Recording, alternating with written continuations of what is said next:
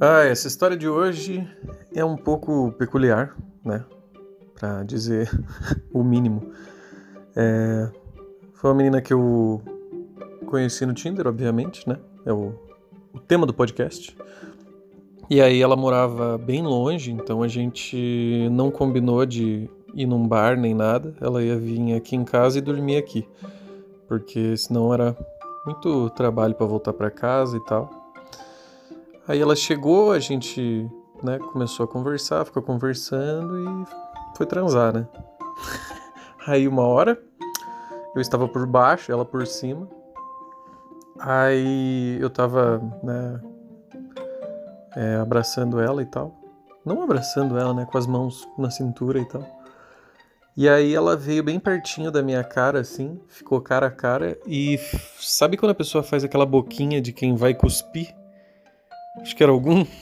acho que era algum fetiche dela. E aí ela ia cuspir, ela queria cuspir na minha boca. E a minha única reação nesse momento de, de desespero e confusão foi abrir a boca, né? Porque se você analisar friamente, a gente já tinha se beijado, trocado saliva, então, né, ela cuspir na minha boca não era nada demais, era um fetiche dela. E a minha única reação foi abrir a boca, né? Porque se eu tivesse mantido a boca fechada ou virado o rosto, ela teria cuspido na minha cara, o que seria pior, né?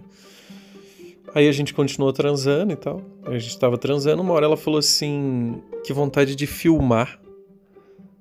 Aí eu falei: bom, pode filmar, né? Ela pegou o celular dela, começou a filmar e tal. Aí parou de filmar, guardamos o celular, ficamos conversando mais um pouco, né? Aquela pausa entre as fodas. E aí. É... Enfim, mais tarde a gente foi dormir.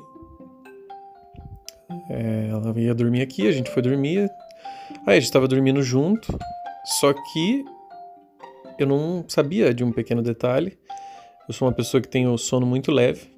E eu sou uma pessoa que, se alguém me acorda ou eu não consigo dormir, eu fico extremamente irritado.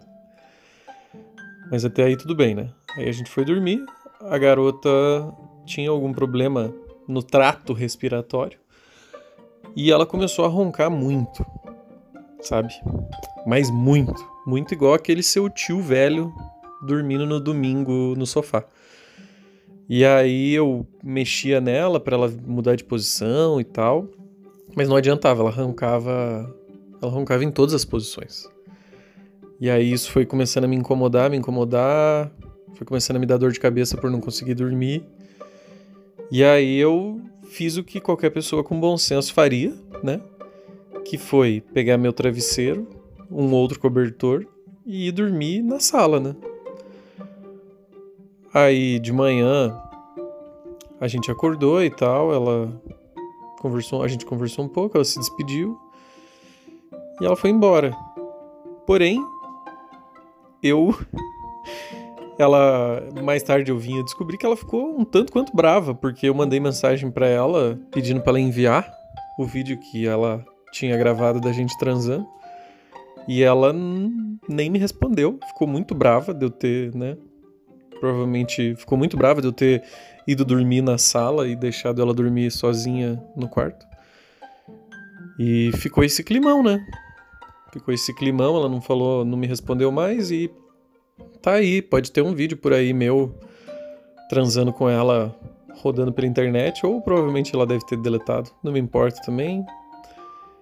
E fica aí para vocês mais uma história. E dessa vez eu vou pedir um favor, se você está escutando esse podcast, é, dando risada das minhas desgraças, né?